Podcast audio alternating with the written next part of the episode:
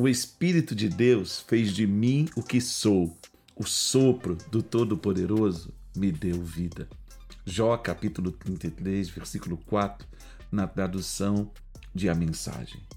Há uma realidade a respeito de você que precisa estar clara e descritiva em sua mente, em seu coração. Você e eu somos uma pessoa sem igual. Você é o único. Não existe ninguém no mundo como você. Nunca houve. Preste bastante atenção. Nunca haverá. Ao mesmo tempo, nós somos extremamente complexos. Você já parou para pensar naquelas vezes em que você falou algo e que mais tarde você estava pensando a respeito daquilo que você falou e você entendeu como pude falar aquilo? É, nós somos um ser extremamente complexo. Mas tem uma outra realidade.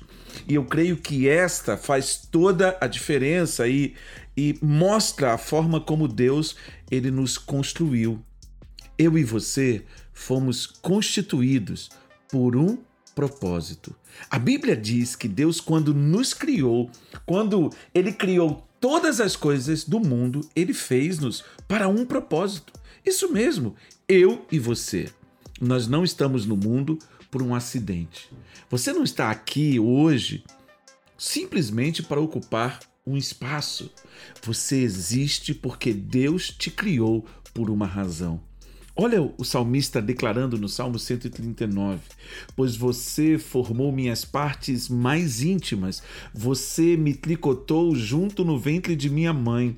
Vou dar graças e louvar a você, pois eu fui feito de forma terrível e maravilhosa. Maravilhosas são as tuas obras, e a minha alma sabe muito bem.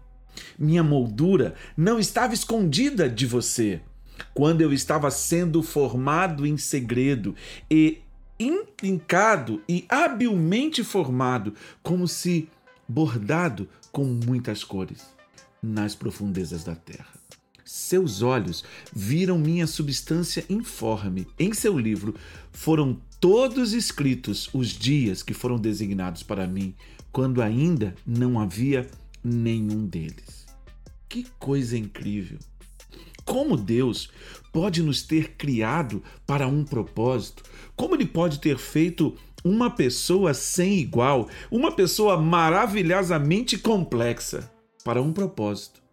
E aí eu te pergunto: que tipo de vida você está vivendo hoje?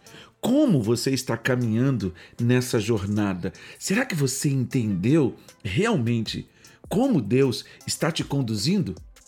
Eu quero te fazer um convite. Tal desfrutar de uma vida extraordinária? Uma vida que você nunca sonhou viver.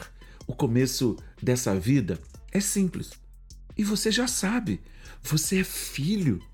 Sua identidade foi definida em Cristo. Você é a imagem de Deus na terra. Deus te formou, ele te fez. Mas o que falta?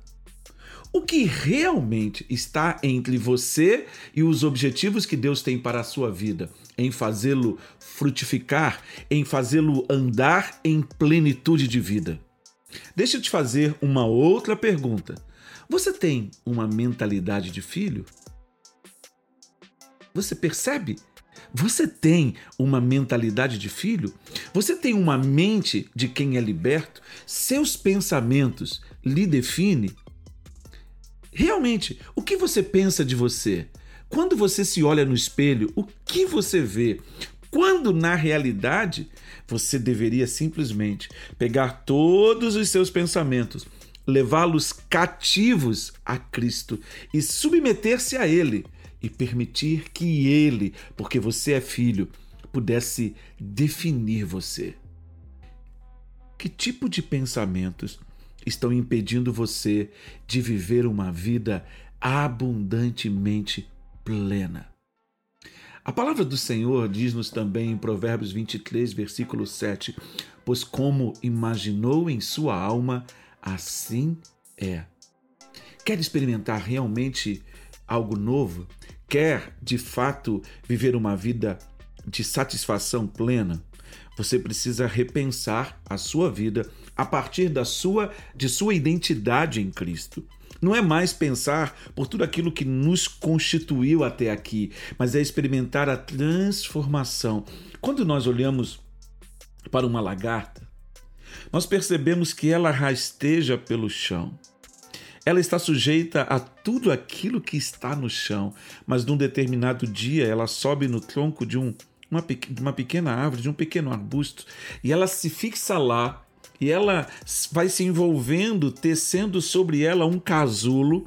E depois de algum tempo, aquele casulo irrompe e uma nova vida, uma vida completamente diferente, eclode de dentro daquele casulo. Ela que antes rastejava pelo chão, agora voa e é capaz de voar por dois mil quilômetros. Você já pensou nisso? Uma simples borboleta que dias atrás era uma lagarta não podia ir muito longe, hoje voa dois mil quilômetros. Mas o que, que está faltando então? A lagarta passa por um pro processo de metamorfose.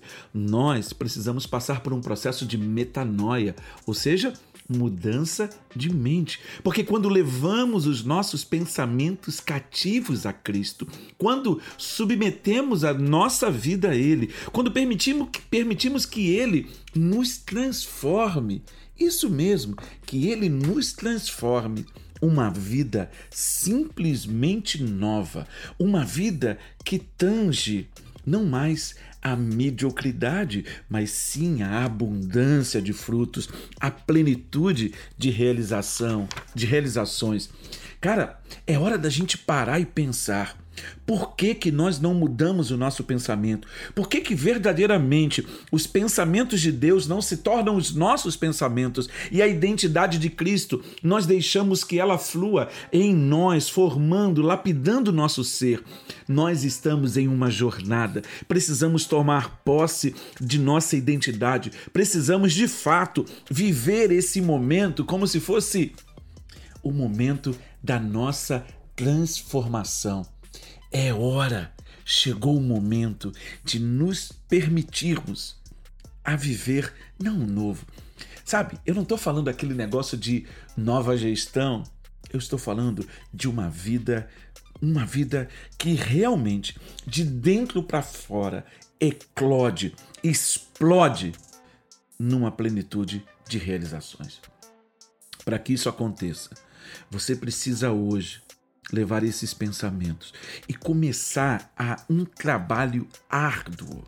Preste bastante atenção. Ninguém, ninguém que conseguiu alcançar a plenitude, ninguém que chegou ao nível da excelência, chegou a esse lugar sem ganhar a batalha travada em sua mente. Você precisa vencer, mas vai ter que vencer na sua mente, vai ter que vencer dentro de você, vai ter que implantar, implementar uma nova, nova dinâmica de vida. É pensar os pensamentos de Deus, é sonhar os sonhos de Deus, é viver a vida de Deus em abundância. Isso dá trabalho. Isso você tem que sair do lugar comum. Isso vai fazer com que você tome uma decisão. Eu não posso continuar acomodado nesse lugar aonde eu estou hoje. Faça uma meta de sete dias, de sete semanas, de sete meses, de sete anos, mas alcance os seus objetivos. Dê o passo. O primeiro passo, eu acredito que você já deu. Agora é preciso dar os passos subsequentes. E aí, o que você vai fazer? Vai continuar? Vai continuar vivendo uma vida se arrastando de um problema em um problema? Ou você vai simplesmente criar a coragem de trabalhar dentro de você, de usar as ferramentas espirituais que Deus já te deu? Você está nessa pegada: jejum e oração. Vamos, vamos mergulhar mais fundo, vamos trabalhar um pouco mais, vamos acordar um pouquinho mais cedo, mais cedo, dormir um pouquinho mais tarde. Chegou a hora, esse é o momento. Cara, o que, que você está esperando? Vamos lá, mãos à obra. Que Deus te abençoe e que você realmente viva esse tempo, porque você é um cara espetacular. Você é uma mulher incrível. Você é um homem fantástico. Tem uma vida inteira para você viver. Tem uma plenitude para você alcançar. Deixe o plano de Deus ser estabelecido em você. Você é filho. A todos aqueles que o receberam, ele lhes deu o poder de se tornarem filhos de Deus. Nunca se esqueça disso. Você é filho. Então, haja, desenvolva atitude e viva toda a plenitude de filho. Foi muito bom bater esse papo com você. Eu espero que essa palavra te edifique e leve você a um passo. Chega de mediocridade. Que Deus te abençoe. Até o nosso próximo conteúdo. Uma vida extraordinária. Meu Deus, é tremendo. Eu quero eu quero isso para você, eu quero isso para mim. Vamos juntos. Deus te abençoe.